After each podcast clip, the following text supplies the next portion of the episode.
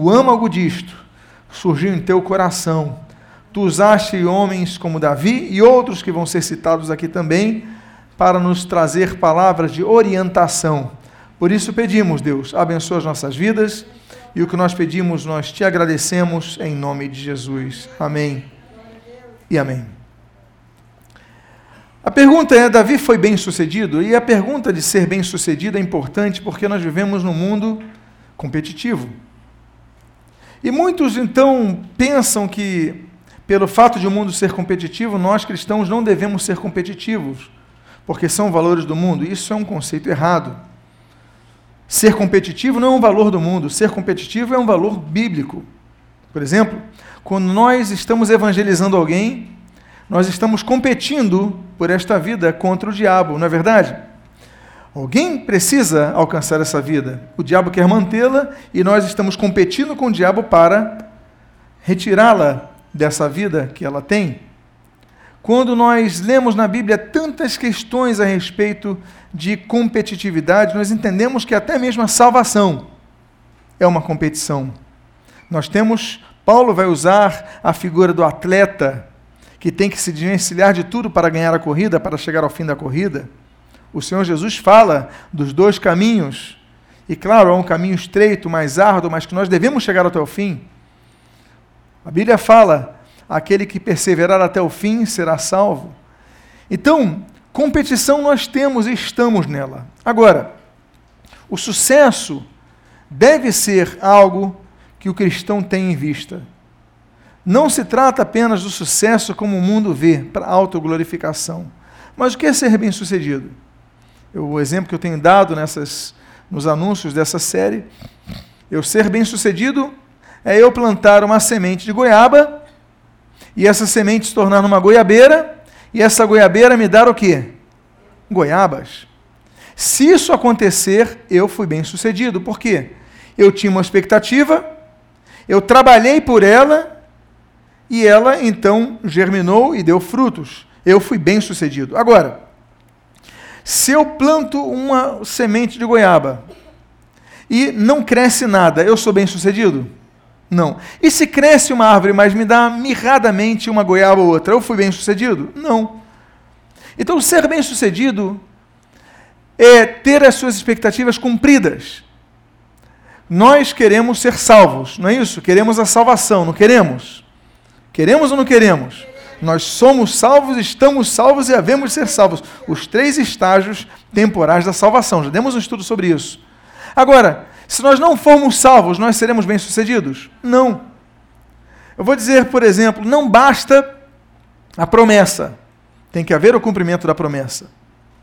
Deus prometeu a Israel a libertação do Egito. Mas Deus prometeu a Israel apenas a libertação do Egito? Deus prometeu o que mais? Que eles sairiam do Egito e iriam para uma terra, o quê? Onde manaria então não se trata de uma promessa simples. Se trata de uma promessa composta e nós vamos ver condicional. Composta por quê? Sair de um lugar para entrar em outro, tomar posse da terra prometida. Qual seria a condição? Fidelidade ao Senhor, lealdade ao Senhor. Deus fez a promessa àquele povo: seriam libertos do Egito iriam para a terra prometida. A minha pergunta é: todos que foram libertos chegaram à terra prometida? Sim ou não? Então, nem todos foram bem-sucedidos. Daqueles que tinham mais de 21 anos, apenas dois, Josué e Caleb, conseguiram alcançar aquela meta, conseguiram ser bem-sucedidos.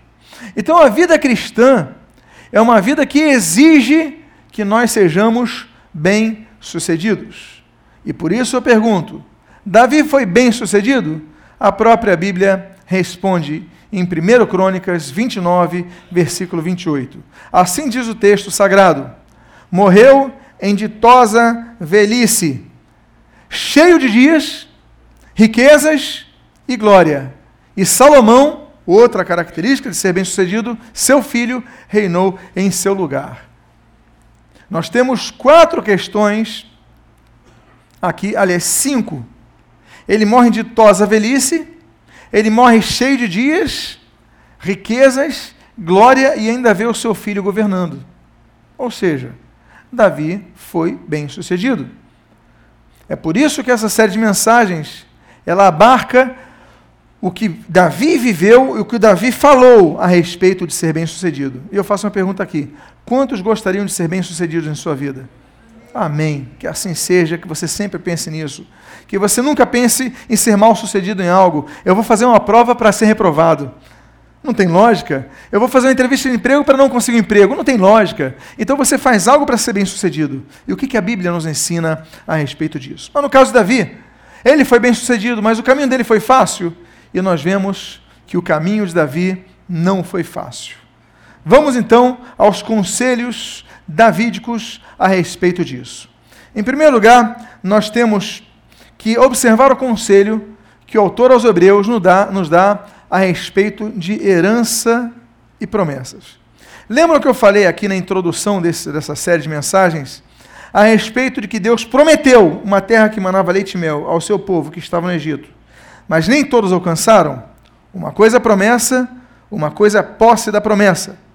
Pois bem, a Bíblia diz em Hebreus capítulo 6, no final do versículo 12, o seguinte: Não vos torneis indolentes, mas imitadores daqueles que, pela fé e pela longanimidade, herdam as promessas. Uma coisa é a promessa, outra coisa é tomar posse da promessa. O texto de Hebreus diz que para que alguém herde as promessas, tome posse das promessas, eles têm que ter duas coisas. Você pode me ajudar a lembrar as duas coisas? A primeira delas é qual? Fé. E a segunda delas é longanimidade.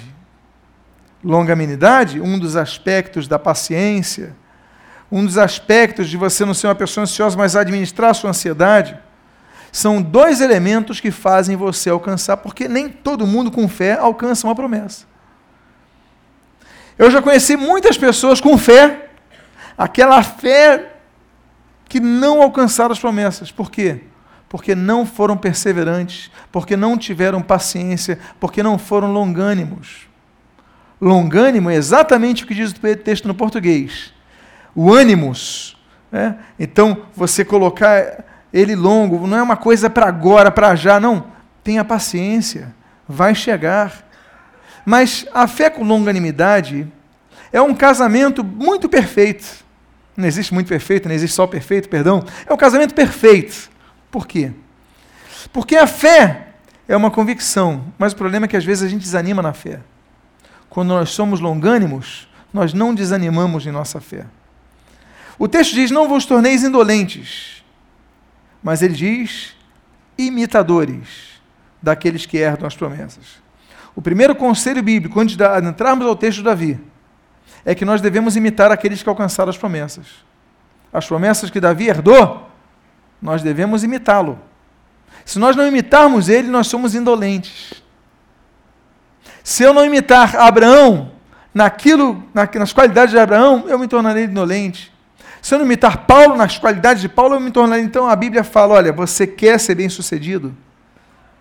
Imita as atitudes de fé e de longanimidade daqueles que conseguiram receber a promessa.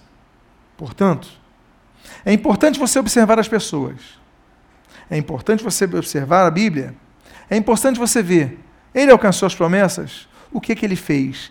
Eu quero me tornar imitador. É por isso que Paulo, por exemplo, quando ele escreve aos Coríntios, na sua primeira carta, capítulo número 11, versículo 1, ele fala assim: Olha, sede meus imitadores, como eu sou de Cristo. Paulo fala para que imitem a ele. Paulo sabia de sua responsabilidade. Ele dizia: Sede meus imitadores, como eu sou de Cristo. Nós devemos imitar outras pessoas. Há muitas coisas que nós vamos ler aqui nos textos desses três, nessas três quartas-feiras de estudos bíblicos. E eu queria então que você ficasse atento a isso. Nós temos folha em todas as poltronas, todas as poltronas têm braço, têm canetas, para você anotar o máximo e aproveitar essa mensagem. Amém? Vamos então ir ao primeiro princípio de Davi. Se você quiser anotar o texto de 1 Samuel, capítulo 17, versículo 28, o texto assim diz: Ouvindo Eliabe, seu irmão mais velho, falar a aqueles homens, acendeu-se-lhe a ira contra Davi e disse: Por que desceste aqui? E a quem deixaste aquelas poucas ovelhas no deserto? Bem conheço a tua presunção e a tua maldade. Desceste apenas para ver a peleja. Ninguém levava fé em Davi. Davi, ele foi lá, viu a questão daquele Golias, desprezando o povo de Deus e principalmente desprezando o próprio Deus. E o irmão dele, Eliabe, fala: Que história é essa? Como é que você vem aqui? E as ovelhas ficaram no campo. Você é muito menino, você. E ele desprezou Davi. E através dessa atitude de Davi, Davi veio derrotar o Golias. O primeiro princípio que nós aprendemos hoje é o princípio dos pequenos começos. Os pequenos começos, eles começam quando você tem uma visão de algo. Quando você tem uma convicção sobre algo. Quando você tem uma percepção a respeito de algo. Davi ele viu um problema, ele viu um afrontador, e Davi viu que podia ser derrubado. Não tinha instrução militar, não tinha equipamento militar, não tinha armamento adequado, mas ele tinha visão. Ele não tinha nada para alguns, mas para Deus ele tinha um pequeno começo. As grandes tempestades, como a de hoje à tarde, elas começam com pequenas nuvens. As grandes soluções, muitas vezes, começam com uma ideia que você teve. Quantos aqui já não, um dia resolveram algo com uma pequena ideia que tiveram, tiveram um insight, como nós chamamos, eu vou fazer isso e deu tudo certo? Os grandes homens, as grandes mulheres do mundo de negócios, os grandes empresários, muitas deles chegaram a esse ápice quando tiveram uma pequena ideia. Eu fico imaginando o homem, por exemplo, que teve a ideia do clipe de papel e que patenteou o clipe. Como esse homem deve estar trilhardário aos seus, aos seus, descendentes por causa de uma patente, um clipe de papel? Uma ideia. Uma ideia. Basta ter uma ideia. Há pessoas que enriquecem apenas pela pesquisa. Eles têm uma ideia. Então, pequenos começos não podem ser desprezados. Davi não tinha nada. Você pode não ter nada hoje. Nada segundo os conceitos da sociedade. Você pode ter apenas uma ideia na cabeça e força de vontade. Bom, você já tem 90% do que você precisa, agora é botar para frente. Davi, ele tinha visão, só isso, mas isso foi suficiente para derrubar o maior dos inimigos de Israel. O Senhor Jesus, ele nos ensina a respeito disso. Nós não devemos temer os pequenos eh, começos, nem nos apressar para o sucesso. Porque, como diz o ditado popular, a pressa, realmente, muitas vezes é o quê? Muitas vezes é inimiga da perfeição. Tem dois princípios de sucesso que nós vamos ver em Jesus a respeito desse assunto. O primeiro se encontra no Evangelho do Médico, Lucas, capítulo 16, versículo 10.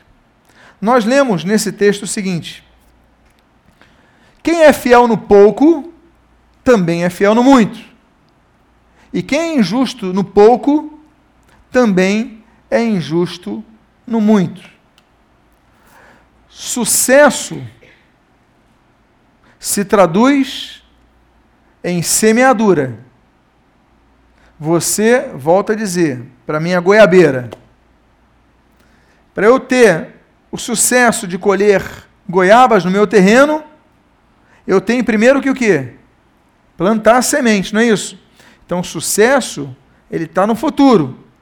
Ainda não tomei posse dele, mas eu já tive a visão. Eu já tenho um começo, que é uma semente, é um pequeno começo. Agora eu vou trabalhar por ela. A semeadura, ela é importante, e Jesus ensina sobre a fidelidade nas pequenas coisas. Ele fala de ser fiel no pouco, porque se nós formos fiéis no pouco, nós seremos também no muito. E quando nós somos injustos no pouco, nós somos injustos no muito. Não estou falando dízimos e ofertas, não. É aplicado? Claro que é aplicado, o contexto é aplicado, mas eu estou falando de outra questão. Eu estou falando do modo de perceber os pequenos começos. Porque muitas vezes nós temos uma força muito grande num projeto no início. E quando esse projeto vai se desenvolvendo, aquela mesma fé que nós tínhamos, nós não temos mais. Mas Jesus ensina que o meio de alcançar o sucesso é sermos fiéis tanto no pouco como no muito, tanto no plantio como na colheita, em todas as fases da vida, nós sermos constantes. É a constância que vai nos levar a isso. Há um segundo aspecto que Jesus trata, que é o que está em Lucas também, no versículo 12 desse mesmo no capítulo 16, diz assim: Se não vos tornastes fiéis na aplicação do alheio, quem vos dará o que é vosso? Funcionário. Se eu perguntasse aqui quantos aqui são funcionários de alguém, são empregados de alguma empresa, em alguma empresa, eu creio que a maioria levantaria a mão. Talvez o número de pessoas que sejam donos do seu próprio negócio seja menor. Então, como a maioria, creio eu, seja funcionário de alguém, a grande questão é: será que você trabalha para esse alguém como você trabalharia, trabalharia para si próprio ou para si mesmo? Porque Jesus ele fala assim: se você não se tornar fiel na aplicação do alheio, quem vai, vai dar o que é vosso, o que é verdadeiramente vosso? É por isso que a Bíblia ensina que nós devemos servir aos nossos senhores.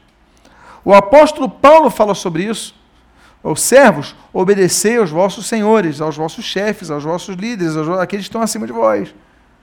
Porque o caminho de Deus colocar o muito é quando nós somos fiéis no pouco. E aqui, no caso, até quando nós somos fiéis no que é alheio ao que é nosso.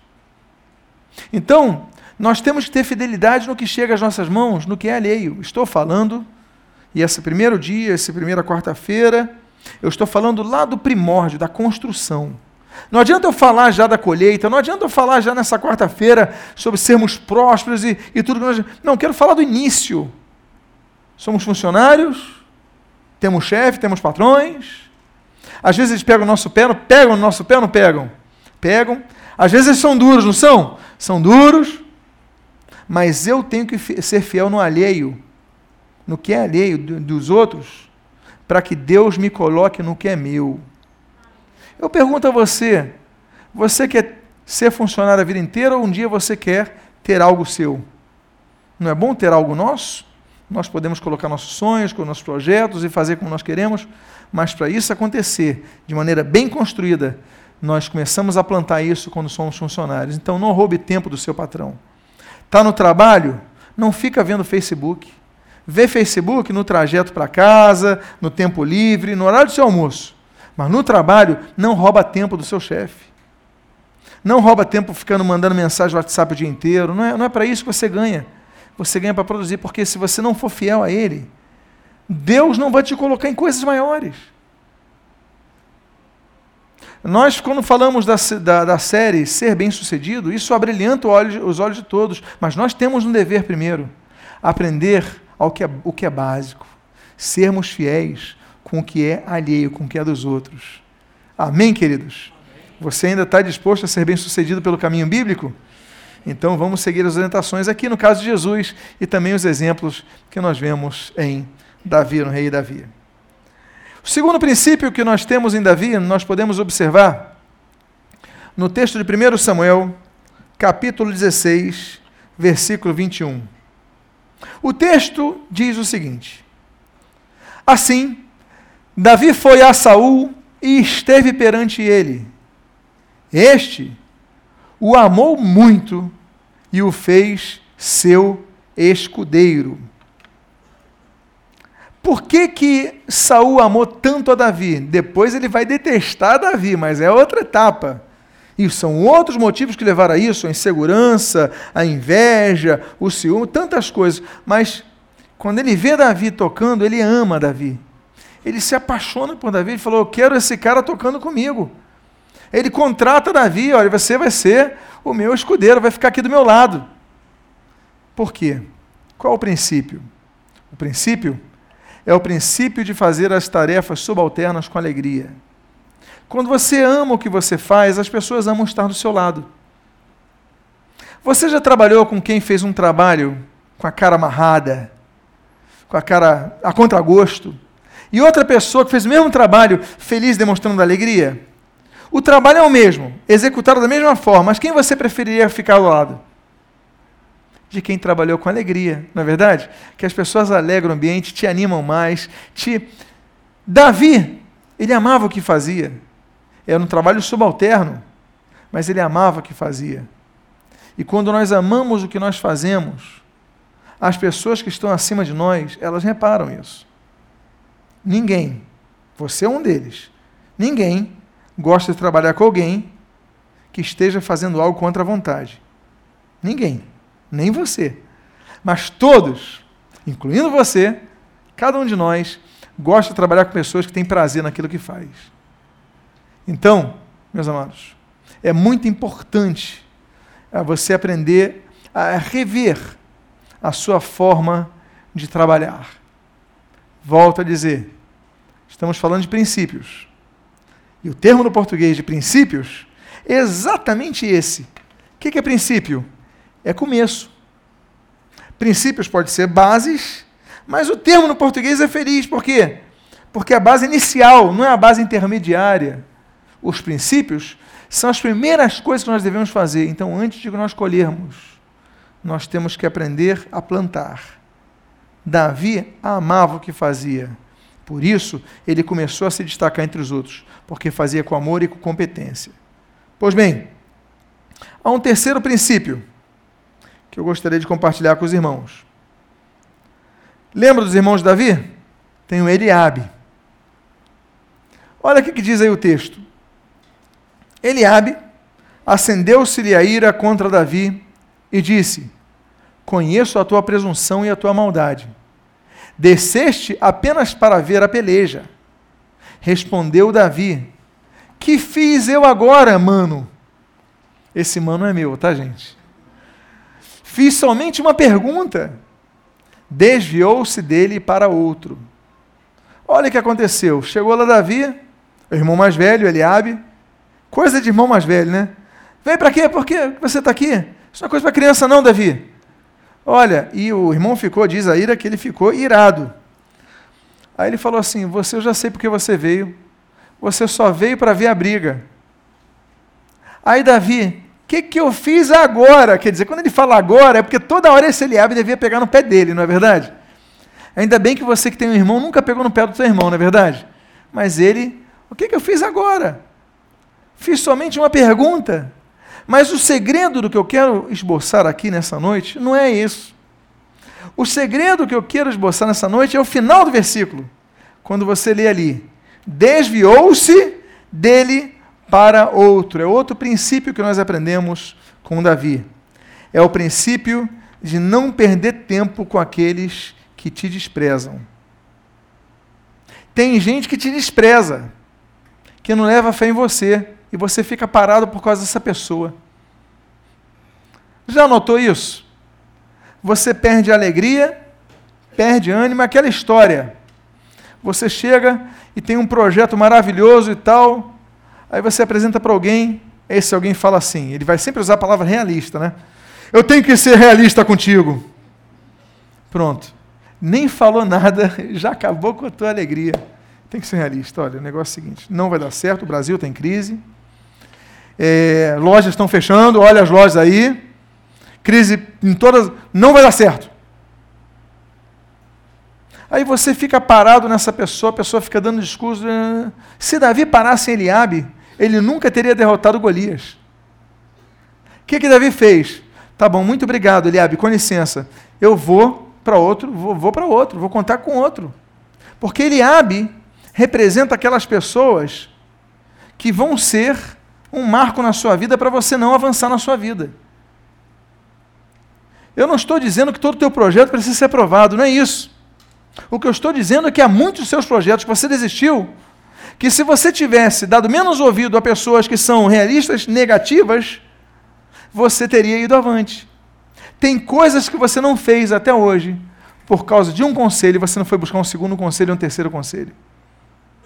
Agora, tem coisas que deram certo na sua vida, porque você ouviu pessoas que foram contra, mas você ouviu pessoas que acreditaram em você. A pessoa não vai, olha, vai dar certo. É crise?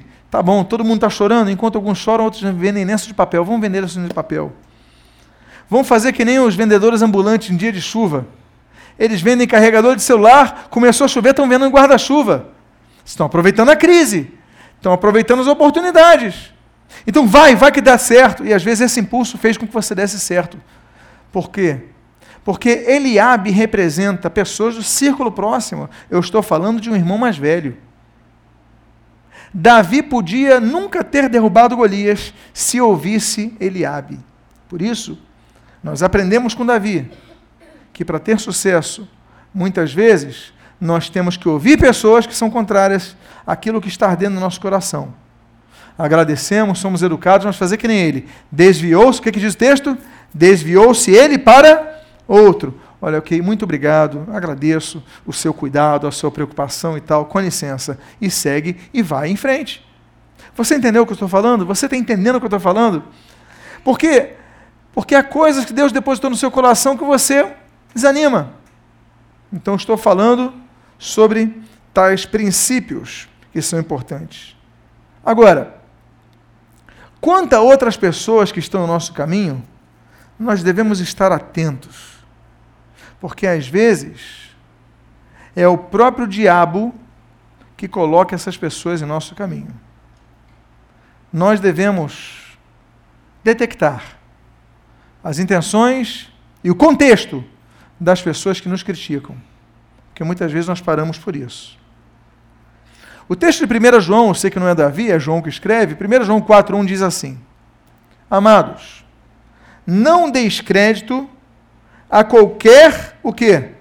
Espírito. Antes, provai os espíritos se procedem de Deus, porque muitos falsos profetas têm saído pelo mundo afora. O texto fala de outra coisa, fala de falsos profetas. Não estou falando de ser bem-sucedido. Não estou. O que eu estou usando é o âmago desse texto. O âmago desse texto é nós procurarmos discernir o espírito dessas pessoas. Porque tem pessoas que nos dão conselhos porque têm inveja de nós. Tem pessoas que nos dão conselhos porque não querem que nós cresçamos. Tem pessoas que dão conselhos porque não querem que você faça sombra a eles. Tem pessoas que nos, não, nos dão certos conselhos porque são inseguros, não têm a sua fé. E o pior, às vezes você não prova os espíritos nesse sentido, não discerne os espíritos, ou seja, as intenções das pessoas, e você para um projeto. Olha, eu posso dizer para vocês, eu imagino que todos aqui estão presentes já tiveram ideias brilhantes, maravilhosas mas que não foi para frente porque faltou uma pessoa para dar um apoio, para levantar. Ou sobrou gente para ir contra a sua ideia. E a pessoa botou obstáculos. E você não sabia, não soube discernir o espírito dessas pessoas. Nós temos que aprender a discernir as intenções dessas pessoas. Há uma quarta, um quarto princípio do rei Davi. E esse princípio é interessante porque nós somos pessoas diferentes somos pessoas com recursos diferentes. Recursos financeiros, ok, mas recursos culturais, recursos de experiência de vida, recursos diferentes, contatos, relacionamentos. O texto diz em 1 Samuel, capítulo 17, 38 a 40, o seguinte: Saul vestiu a Davi da sua armadura. Disse Davi a Saul: não posso andar com isto, pois nunca o usei. E Davi tirou aquilo de sobre si, tomou o seu cajado na mão e escolheu para si cinco pedras lisas do ribeiro e, lançando mão da sua funda, foi-se chegando ao filisteu. Você que está anotando? O quarto princípio de Davi é o princípio de usar aquilo que você conhece bem. Saul colocou em Davi armadura, colocou o melhor que tinha, imagino, A armadura do rei é a melhor que tem. Eu imagino que fosse a mais segura. Se tivesse Kevlar na época, estaria com Kevlar, estaria com. Olha, estaria bem trajado. Mas Davi falou: não sei usar isso, nunca usei. Agora, o que eu sei usar é a tiradeira. Como é que é? Eu sei estilingue, é comigo, eu acerto tudo. Coloca uma goiaba longe, estou com goiaba hoje, né? Coloca uma goiaba longe, você acerta. Eu acerto. Eu não erro. E Davi escolhe cinco pedras do ribeiro. Davi pega e usa aquilo que ele conhece bem. Você tem fé. Você tem visão. Você tem uma ideia que você conhece bem porque ela está sendo engendrada em seu interior. E às vezes você comenta com a pessoa que está do teu lado que não tem fé, não tem conhecimento, não consegue enxergar como você. Aí a pessoa, por exemplo, você quer falar de administração de empresa, a pessoa nunca dirigiu nada, a pessoa não conhece nada. Qual o conselho que ela vai te dar? Vai ser um conselho prático, talvez venha coisa boa, mas é o que eu falo, você está com dor no coração, começa o teu coração a disparar, aí você fala, meu Deus, eu estou com um problema aqui, eu vou parar no borracheiro. É assim que você faz? Aí você é borracheiro, olha, eu tenho um problema no coração, como é que eu resolvo? Ou é melhor você procurar um cardiologista? Você vai procurar quem quando está com problema no coração? Agora, se furar o teu pneu, cadê o telefone do meu cardiologista? Você vai procurá-lo? Procura alguém que conheça algo. Há pessoas que estão buscando aconselhamento sobre casamento com quem divorciou três vezes. Estão buscando um conselho de administração de empresa como quem nunca administrou nada. Eu lembro de uns jovens uma vez falaram assim: não, nós somos contra a questão de não sei o que, de da administração da igreja e tal, não sei o que. Eu falei: que ótimo. Quanto é um quilo de açúcar? Como é, pastor? Quanto é um quilo de açúcar? Eu não sei. Um quilo de sal. É, também não sei.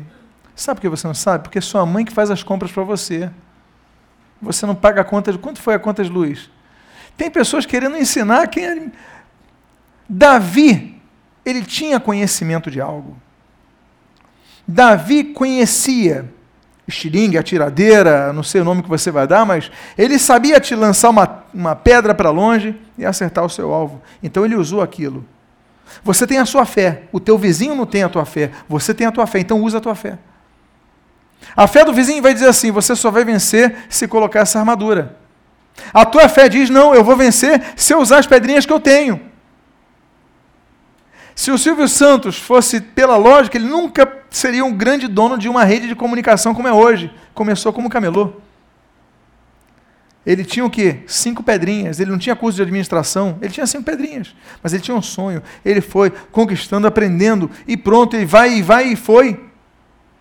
Então, para você conquistar, nessa quarta-feira nós estamos vendo como nós eliminarmos tudo aquilo que nos atrapalha especialmente pessoas que estão ao nosso redor, que não levam fé na tua fé, porque não têm fé, porque não enxergam o que você está enxergando. Eles pensam que você só vai conseguir vencer se você usar a armadura que eles usam. Se você fizer o curso que eles fizeram. Se você for instruído, mas se Deus colocou que você pode derrubar o teu Golias com cinco pedrinhas, e ele vai derrubar com uma, mas se é com pedrinha, então é o que você tem, usa é o seu ânimo, é a sua disposição, é a tua fé, não para por causa dessas pessoas. Há um quinto princípio com o qual nesta noite eu vou encerrar. Esse princípio é um princípio muito interessante, porque ele fala de não apenas a questão daquilo que nos influenciam, mas nós, quanto nós influenciamos o nosso ambiente. 1 Samuel, capítulo número 16, versículo 23, nós lemos o seguinte: E sucedia que, quando o espírito maligno da parte de Deus vinha sobre Saul, Davi tomava uma harpa e a dedilhava, e então Saul sentia alívio e se achava melhor.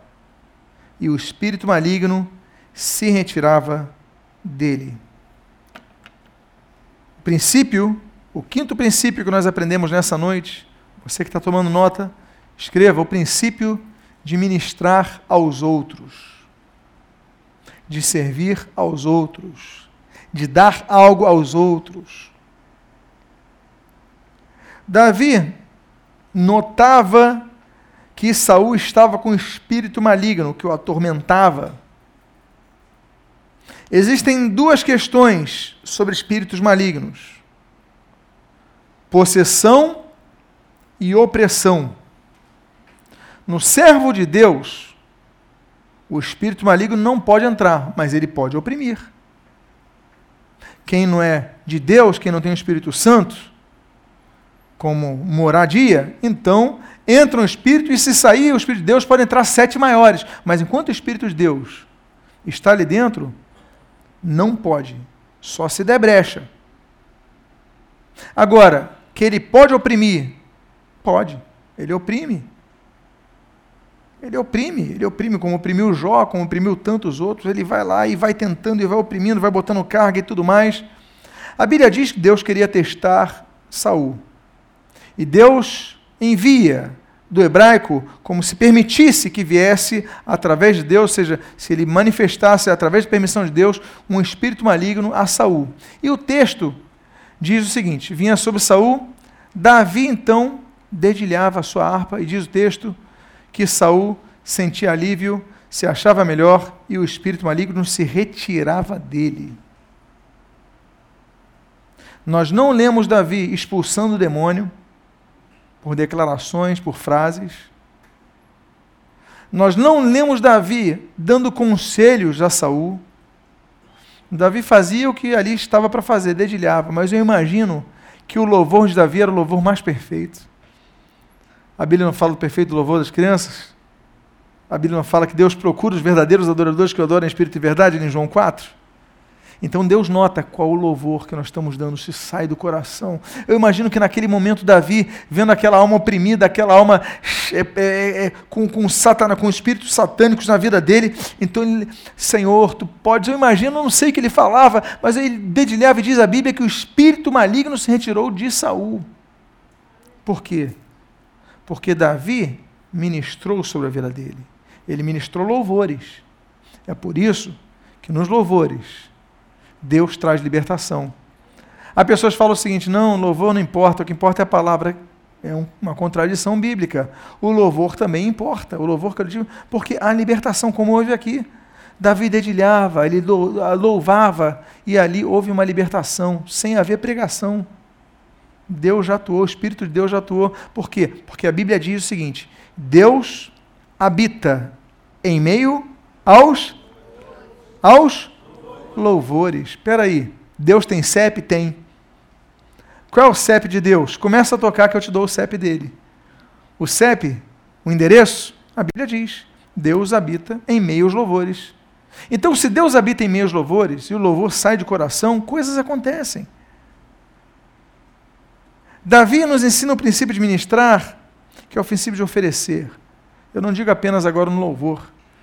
Eu digo em todas as áreas, ministrar sobre vidas, é orar por vidas, por exemplo, acolher vidas, aconselhar vidas, amar vidas. Os irmãos que estão na introdução estão servindo os irmãos, os irmãos estão ali no som, estão servindo os irmãos, os irmãos estão cuidando das crianças, estão servindo os irmãos, eles estão ministrando. E aí nós entendemos que nessa hora, o princípio de Davi, ele se aplica aos ensinamentos de Jesus. Aquele que quer ser servido, olha, aprenda que a primeira coisa que nós devemos fazer é servir. Jesus falou: Eu não vim para ser servido, eu vim para servir e dar minha vida por muitos. Jesus foi o maior, maior dos exemplos. Hoje nós vamos encerrar com esse quinto conselho. Você anotou todos? Alguém aqui anotou no papel todos os conselhos? Os conselhos da Davi são conselhos que, se aplicados, vão nos ajudar a ser bem-sucedidos. Porque Davi foi bem-sucedido. A Bíblia ensina isso. Não para nossa vanglória, não. Não é para isso. Mas que nosso, nossa colheita seja abundante. Sim, nós cremos nisso. Então, meu desejo é que Deus abençoe sua vida rica e abundantemente. Hoje nós falamos muito sobre esses obstáculos, do início dessa, desse trajeto para ser bem sucedido. Na próxima quarta-feira, eu te convido a não apenas deixar, estar presente, mas não deixe de trazer um convidado, um amigo, para que ouça a continuação dessa palavra. Amém, queridos? Vamos ficar de pé, vamos orar. Neste momento, vamos fazer uma oração a Deus, agradecidos pela Sua palavra que não volta vazia, agradecidos porque Deus tem nos abençoado e eu creio Hoje é noite. Essa série vai ser uma série que vai abençoar a sua vida de maneira clara e prática. Eu creio que essa série ela foi trazida e está sendo trazida aqui para que a sua vida seja abençoada. Quantos creem nisso? A palavra de Deus ela se cumpre, ela se manifesta. Então nós devemos tomar posse dessa palavra. Pai amado, em nome de Jesus. Eu quero te agradecer por esta palavra, eu quero te louvar por esta palavra, e eu peço, Pai, em nome de Deus, abençoa o que está aqui presente, o que está ouvindo essa mensagem, Pai amado, em nome de Jesus, que nós possamos aplicar esses princípios de Davi em nossas vidas. Abençoa e o que nós pedimos, nós te agradecemos em nome de Jesus. Amém e amém.